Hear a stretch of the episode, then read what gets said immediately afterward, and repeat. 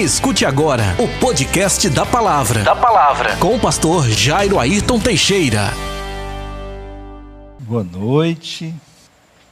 Muito bem. Você que está em casa, boa noite também para você. Nós vamos pensar no tema coração e espírito novos. O fundamento da reflexão é o livro de Ezequias, ou Ezequiel, melhor dizendo, capítulo 36, verso 26 e 27. Ezequias é o rei, Ezequiel é o livro. Ezequiel capítulo 36, versos 26 e 27. E dar-vos-ei um coração novo, e porei dentro de vós um espírito novo. Tirarei da vossa carne o coração de pedra, e vos darei um coração de carne e porei dentro de vós o meu espírito, e farei que andeis nos meus estatutos, e guardeis os meus juízos, e os observeis. Vamos orar?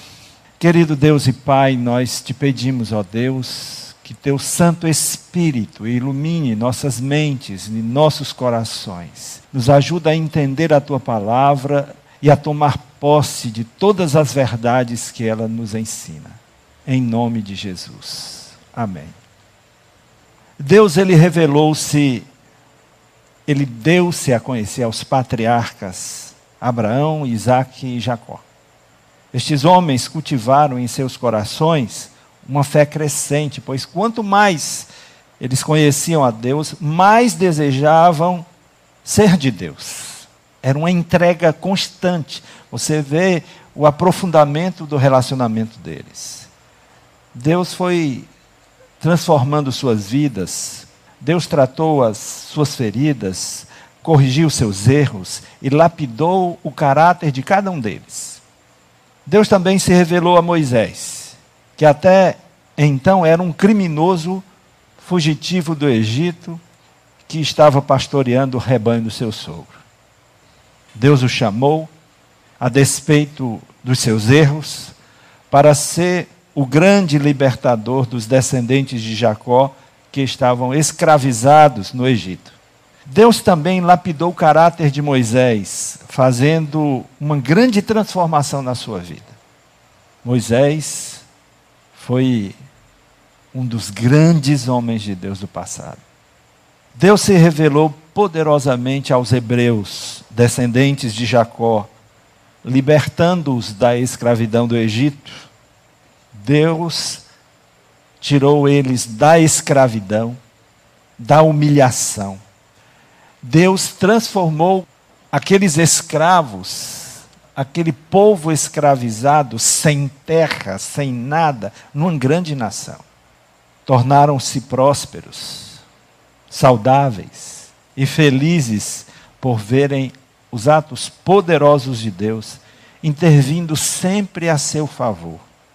Exércitos mais organizados, mais treinados e poderosos foram vencidos por aqueles ex-escravos do Egito. Mão de Deus, mão de Deus. Mas quando o povo tomou posse da terra prometida e gozando de paz com os povos vizinhos, foi se afastando, foi se esquecendo de Deus foi esquecendo dos seus atos poderosos, foi se distanciando de Deus e começaram a se misturar com os povos vizinhos, imitando suas práticas religiosas e fazendo tudo o que Deus tinha proibido. A fé pura e simples deu lugar às práticas religiosas superficiais e vazias. Trocaram um relacionamento íntimo com Deus por rituais vazios. Os políticos, os sacerdotes, os ricos e os pobres abandonaram o Senhor. Criaram uma religião cheia de rituais, mas vazia da presença de Deus. Durante todo esse processo de decadência espiritual do povo de Israel, Deus enviou os seus profetas Deus enviou aqueles homens para combaterem o pecado do povo, para denunciarem o pecado do povo, para repreendê-los por seus erros. Pregavam o arrependimento e chamavam o povo a se reconciliar com Deus. Os profetas também advertiam o povo para as consequências da desobediência e da infidelidade. O povo foi avisado de que, se não se arrependesse dos seus pecados, Deus enviaria um duro juízo sobre todos. Infelizmente, nem os políticos, nem os sacerdotes, nem os ricos e nem os pobres arrependeram-se.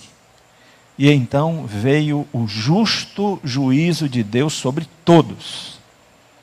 A nação foi inicialmente dividida, depois invadida e vencida por exércitos inimigos e finalmente levada para o cativeiro. Os que não morreram na guerra, os que não morreram de fome, foram escravizados. O povo de Israel voltou a ser escravo. O povo de Israel sofreu muito, porque não quis ouvir a voz de Deus. Por sua insensibilidade, voltou para o status anterior: escravos. Segunda Reis, capítulo 17, versos 6 a 8, o verso 13 e os versos 22 a 23 a gente encontra. No nono ano de Oséias, o rei da Assíria conquistou Samaria e levou Israel cativo para a Síria. Ele os instalou em Ala e junto a Abor, rio de Gozã e nas cidades dos Medos. E isso aconteceu porque os israelitas haviam pecado contra o Senhor seu Deus, que os tirara da terra do Egito, de sob o poder do Faraó, rei do Egito, e porque haviam temido outros deuses e seguiram os costumes das nações que o Senhor havia expulsado da presença dos israelitas. E os outros reis e os outros que os reis de Israel introduziram. Mas o Senhor advertiu Israel e Judá, pelo ministério de todos os profetas e de todos os videntes, dizendo: Convertei-vos dos maus caminhos e guardai os meus mandamentos e os meus estatutos, conforme toda a lei que ordenei a vossos pais, e que vos enviei pelo ministério dos meus servos, os profetas. Assim, os israelitas praticaram todos os pecados de Jeroboão, nunca se desviaram deles, até que o Senhor expulsou Israel da sua presença, como havia falado por meio de todos os seus servos, os profetas. Assim, Israel foi exilado da sua terra para a Síria, onde está até o dia de hoje. Segunda Reis, capítulo 24, de 1 a 4, verso 14 e o verso 20. Durante seu reinado, Nabucodonosor, rei da Babilônia, invadiu Judá, e Jeoiaquim sujeitou-se a ele por três anos, mas depois se rebelou. Então o Senhor enviou tropas dos babilônios, dos sírios, dos moabitas e dos amonitas contra Jeoiaquim Oiaquim e as enviou contra Judá para o destruírem, conforme a palavra que o Senhor havia falado por intermédio de seus servos, os profetas. Na verdade, foi por ordem do Senhor que isso aconteceu a Judá, para expulsá-lo da sua presença, por causa de todos os pecados cometidos por Manassés, bem como por causa do sangue inocente que ele derramou pois encheu Jerusalém de sangue inocente, e por isso o Senhor não quis perdoá-lo. E levou cativa toda a população de Jerusalém, como também todos os líderes e soldados, dez mil cativos, e todos os artífices e ferreiros. Ninguém ficou, senão o povo pobre da terra. Essas coisas aconteceram em Jerusalém, Judá, por causa da ira do Senhor até que ele os expulsou da sua presença. Porém, Zedequias se rebelou contra o rei da Babilônia. Segunda Reis 25, 21. Então o rei da Babilônia os feriu e os matou em Ribla, na terra de Ramate. Assim Judá foi levado cativo para fora da sua terra. Deus é fiel e cumpre sua palavra, para o bem e para o mal. Ele promete abençoar e abençoa. Mas ele promete repreender e repreende. Ele promete julgar e julga. No cativeiro babilônico, Deus fez uma promessa maravilhosa. Iria restaurar, restaurar o seu povo, devolvendo-lhe a liberdade, a dignidade, dando-lhe um coração novo, sensível à sua voz, e um espírito novo, o seu próprio espírito. Ainda no cativeiro, Deus fez a promessa: Dar-vos-ei um coração novo e um espírito novo. Deus precisou moldar, remoldar, remodelar o povo de Israel. E o sofrimento da fornalha foi usado para isso. Um novo coração. O povo de Israel precisava de um novo coração. Os israelitas estavam corrompidos pelo pecado, estavam com o coração duro, um coração insensível à voz de Deus. Todo o trabalho dos profetas não foi suficiente para atingir, para alcançar o coração daquelas pessoas. Não foi pouco tempo, gente. Deus enviou seus servos, os profetas, por, por centenas de anos. Essa é a verdade. Mas um dia Deus cumpriu a sua palavra. Deuteronômio capítulo 28. Bênçãos e maldições. Todo o trabalho dos profetas foi, foi insuficiente. E o coração daquelas pessoas permaneceu pedrificado ou petrificado. O pecado havia cristalizado, endurecido o coração daquelas pessoas. E agora, sofrendo lá no cativeiro, novamente humilhações, sem alegria, sem alegria sequer para cantar seus hinos, estavam sem esperança de vida, sem esperança de restauração. Imaginem todo esse sofrimento. Imaginem. Ainda no cativeiro babilônico, Deus lhes fez uma promessa maravilhosa de restauração interior. Deus lhes prometeu dar um novo coração, um coração sensível à sua voz, disposto a obedecer. Essa foi a promessa de Deus. E agora eu pergunto a você que me ouve, a você que me ouve, como está o seu coração? Como está o seu coração? Pensa aí. Ah, pastor, eu estou tão triste tão angustiado, tão descrente, tão sem esperança. Ah, pastor, eu nem ao menos me reconheço. Parece que duvido de tudo e de todos. Parece que não acredito em mais nada e em mais ninguém. Ah, pastor, muitas vezes eu não tenho vontade de vir para o culto e quase sempre que estou aqui eu me sinto distante, sozinho, não tenho alegria e quase nada me toca, me sensibiliza. O que está acontecendo comigo? Se você se identifica com essas expressões, eu vou te explicar. Provavelmente o mesmo que aconteceu com o povo de Deus no passado. Você negligenciou o seu relacionamento com Deus e substituiu uma fé simples, pura e genuína por por uma espiritualidade superficial e vazia. Sem perceber, você começou a amar tanto essa vida, que se esqueceu da verdadeira vida. Você se voltou tanto para as coisas desta vida, para os interesses desse mundo, ou deste mundo, que se esqueceu do mundo vindouro. Você se preocupou tanto em trabalhar para garantir o seu futuro nesta vida, que se esqueceu de trabalhar pelas coisas que permanecem para a vida eterna. Ah, pastor, o que eu devo fazer? Peça ao Senhor, dá-me um novo coração. Dá-me um coração igual ao teu. Deus é sempre o Deus de esperança. Não importa em como você esteja. O Salmo 139, versos 23 e 24 diz assim: Sonda-me, ó Deus, e conhece o meu coração. Prova-me e conhece os meus pensamentos. Vê se há em mim algum caminho mau e guia-me pelo caminho eterno. Tem um que conhece o seu coração, até mesmo mais do que você, e ele sonda o seu coração. Se você estiver precisando de um coração novo, existe um que pode lhe dar um coração novo.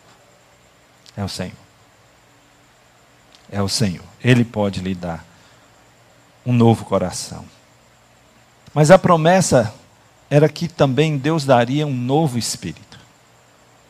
Durante muito tempo, os filhos de Israel viveram indiferentes a Deus, se tornaram rebeldes, obstinados e ainda que os profetas, em nome de Deus, falassem, os repreendesse, os corrigisse e os advertisse sobre os juízos de Deus, os judeus mostraram-se insensíveis aos apelos de Deus.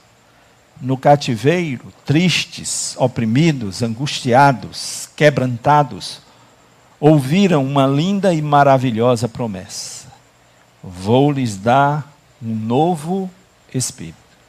Você pode estar arrasado na sua vida, mas Deus é Deus de esperança. Eu vou lhes dar um novo espírito. Você anda no espírito? Pensa um pouquinho aí. Você vive no espírito? Ah, pastor, eu me sinto tão angustiado, tão sobrecarregado, tão triste, tão deprimido. Não tenho ânimo espiritual. Não sinto alegria nas coisas de Deus. Ah, pastor, está muito difícil, pois não tenho vontade de orar, não tenho vontade de ler a Bíblia, não tenho vontade de louvar, de cultuar, de ouvir músicas de Deus.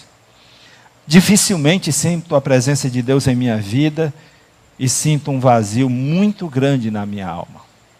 Será que temos alguém entre nós se sentindo assim? Pastor, o que está acontecendo comigo? Provavelmente o mesmo que aconteceu com os filhos de Israel. Você deixou de cultivar na sua vida hábitos espirituais indispensáveis para a sua saúde espiritual. Você, com o passar do tempo, foi negligenciando práticas essenciais para a sua vida. Aos poucos deixou de ler, de meditar, de estudar a palavra de Deus. Deixou de orar, deixou de ter intimidade com Deus, deixou de ouvir a Deus, deixou de confessar os seus pecados, deixou de ficar triste quando fazia alguma coisa que desagradava a Deus, deixou a comunhão, deixou de participar dos grupos familiares, deixou de participar dos cultos, deixou de participar da escola bíblica talvez decepcionado com alguém na igreja, deixou de valorizar a amizade entre seus irmãos na fé, deixou de se envolver nas programações, nos trabalhos e nos desafios da igreja. E o resultado não poderia ser outro: fraqueza, fracasso e frieza espiritual. Eu tenho ouvido pessoas da nossa igreja. Pastor, não sinto mais nada nos cultos. Mais nada. Ah, pastor, o que devo fazer? Peça a Deus, Senhor, me devolve a alegria da salvação. Senhor, me enche novamente com o teu Santo Espírito. O Salmo 51, verso 7 e 10, Davi ora assim: Purifica-me com isopo e ficarei limpo. Lava-me e ficarei mais branco do que a neve. Faze-me ouvir júbilo e alegria, para que se regozijem os ossos que esmagaste. Esconde teu rosto dos meus pecados e apaga todas as minhas iniquidades. Ó oh Deus, cria em mim um coração puro e renova em mim um espírito inabalável. Muitas pessoas estão vivendo suas vidas cristãs como o povo de Israel estava vivendo antes do cativeiro. Estão vivendo toda aquela aquele endurecimento espiritual. Estão vivendo uma espécie de exílio, estão escravizadas e sequer se dão conta do que está acontecendo na realidade. São escravas do pecado, escravas das suas paixões, escravas dos seus desejos, caíram nas mãos do inimigo de suas almas, Satanás, e nem sequer percebem que estão caminhando para a destruição das suas próprias vidas. Alguns já se encontram num abismo tão profundo que não conseguem mais sair. Isso não acontece do dia para a noite, não. É um esfriamento, é um abandono, é uma apostasia que vai inundando e endurecendo o coração das pessoas. O pecado endurece o coração de maneira que torna as pessoas insensíveis aos apelos de Deus. O pecado distancia as pessoas de Deus e longe de Deus não existe libertação, restauração, paz, felicidade, muito menos perdão e salvação. Aquele que se sente preso ao pecado, escravizado pelos seus desejos carnais e ao mesmo tempo se sente impotente para mudar isso, hoje trago uma palavra de esperança. Deus deseja te dar um novo coração e te dar um novo espírito. Deus quer te libertar quer transformar a sua vida, quer mudar o teu caráter, quer fazer de ti uma nova pessoa. Ele deseja perdoar todos os teus pecados e te dar uma nova chance. Ele deseja te dar paz, alegria, segurança, esperança. Ele deseja restituir o que você perdeu. Uma vez evangelizando em uma das favelas lá em Recife, no tempo do seminário, eu cheguei numa, numa casa muito simples daquele lugar e comecei a evangelizar umas pessoas idosas. E quando uma daquelas senhoras mais idosas entendeu a mensagem sobre o perdão, ela ficou admirada. Eu disse para elas o seguinte: você imagina que todos os pecados que você cometeu é como um tijolo num muro que você vai construindo. Você imagina quantos tijolos a senhora, que já tem tantos anos, colocou e foi construindo esse muro. E esse muro vai se tornando cada vez mais longo e mais alto. E vai te distanciando de Deus. O perdão de Deus derruba todo esse muro. Ela disse: Meu Senhor quer dizer que Deus perdoa todos os meus pecados. Perdoa todos os seus pecados. E de nenhum deles ele nunca mais terá lembrança. E jamais ele lançará no seu rosto qualquer pecado que a senhora cometeu. É assim que Deus faz. Você pode ter vivido 50, 60, 70 anos, 80 anos, 90 anos, a idade que tiver. No dia em que verdadeiramente você se arrepender dos seus pecados, Deus derruba o muro de separação e perdoa toda a tua dívida, apaga todos os teus pecados e te dá um novo coração e um novo espírito. Amém, irmãos? João 8, 31 e 32 e o verso 36. Jesus dizia aos judeus que haviam crido nele: Se permanecerdes na minha palavra, sereis verdadeiramente meus discípulos, e conhecereis a verdade, e a verdade vos libertará. Se, pois, o Filho vos libertar, verdadeiramente sereis livres. Ore assim: Senhor Deus, tem compaixão de mim, perdoa os meus pecados Tira de mim esse coração de pedra e me dá um coração novo. Põe em mim o teu Santo Espírito. Me dá ânimo espiritual. Conduz e dirige a minha vida. Me restitui a paz e a alegria da tua salvação. Em nome de Jesus. Amém? Alguém quer fazer essa oração hoje? Uma oração de entrega uma oração de consagração. Alguém deseja hoje entregar sua vida para Jesus? Alguém que ainda não tenha publicamente confessado o nome de Jesus como seu único e suficiente Salvador. E hoje, crê na palavra, crê na palavra de vida e esperança. Hoje você tem a oportunidade de entregar sua vida para Jesus. E se temos entre nós alguém, aleluia, glória a Deus. que coisa linda. Tem mais alguém que deseja entregar sua vida para Jesus? Tem alguém afastado do Evangelho, afastado da igreja, que ouvindo essa palavra de vida e de esperança, deseja hoje se reconciliar com o Senhor? Você que está em casa, que talvez esteja passando por aquilo que a mensagem descreveu, que se identificou com a mensagem. Ore ao Senhor, se apresente para Ele. Ele quer restaurar a sua vida e quer te dar a salvação. Você que está afastado do Evangelho, você pode se reconciliar com o Senhor e entregar sua vida para Ele. Vou pedir a mamãe que traga sua filhinha aqui, que hoje publicamente está confessando Jesus. Sabe o que isso demonstra? A igreja está viva. As portas do inferno nunca prevalecerão contra a igreja. Qual a idade dela? Oito anos? Tu já pensou que coisa linda? que coisa boa. Oito aninhos. Quanta, quanta coisa Deus vai realizar na vida dela e através da vida dela uma vida inteira para o Senhor. Desde pequenininha na igreja e hoje publicamente está confessando Jesus.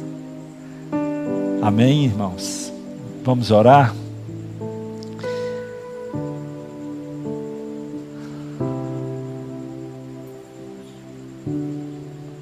Márcia e a Renesse já podem dizer: Eu e minha casa serviremos ao Senhor. Glória a Deus.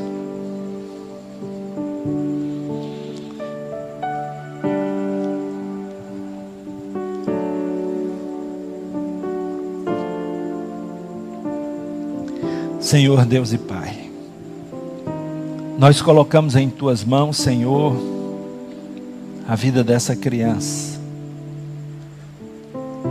que hoje compreendeu a graça, o amor e a salvação. Quero te agradecer pelo testemunho dos seus pais e pelo que o Senhor está fazendo nessa família, realizando seus milagres, restaurando, abençoando, dando a eles a oportunidade de ver coisas novas, de viver novas experiências contigo. Senhor, recebe essa criança nos teus braços. O Senhor acolhe todas as crianças. O Senhor deseja vê-las todas no altar, consagradas, dedicadas, separadas para o louvor da tua glória. Senhor, muito obrigado pela vida dessa criança. Escreve o seu nome no livro da vida, Senhor, e que ela possa viver plenamente uma vida cristã saudável que ela não seja apenas e não descubra apenas uma religião, mas que ela descubra o Senhor Jesus, um relacionamento íntimo e profundo, uma vida na dependência do Espírito Santo, uma vida de poder espiritual, de sabedoria espiritual, que vai ajudá-la a decidir as coisas da sua vida, o seu dia a dia, o certo e o errado. Deus, que teu Espírito Santo possa inundar a sua vida de hoje em diante, que ela saia daqui cheia do teu Espírito Santo, em nome de Jesus. Amém. Amém. Louvado seja o nome do Senhor. Deus é bom demais, Ele nos surpreende, né? Nos surpreende. Vamos encerrar o nosso culto. Querido Deus e Pai, nós te agradecemos, Senhor, porque a tua igreja está viva, Senhor. porque ela está operosa. Teu espírito está agindo no meio da tua igreja.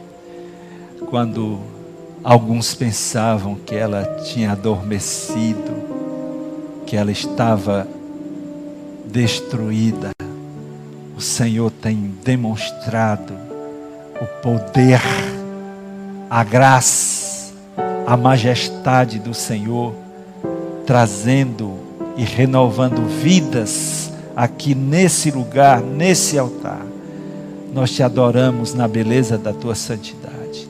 Nós te bendizemos e dizemos para que todos ouçam todo louvor, toda honra e toda glória seja para o nosso Senhor Jesus Cristo, o Senhor da igreja. A Ti a nossa gratidão, a Ti o nosso louvor, a Ti a nossa dedicação. Muito obrigado, Senhor, em nome de Jesus. Que o amor de Deus, o nosso Pai, que a graça do Seu Filho Jesus Cristo, a comunhão e a consolação do Seu Santo Espírito, seja com todo o Seu povo, hoje e eternamente. Amém e amém. Que Deus abençoe a todos. Você ouviu? Você ouviu? O podcast da palavra com o pastor, com o pastor Jairo Ayrton Teixeira.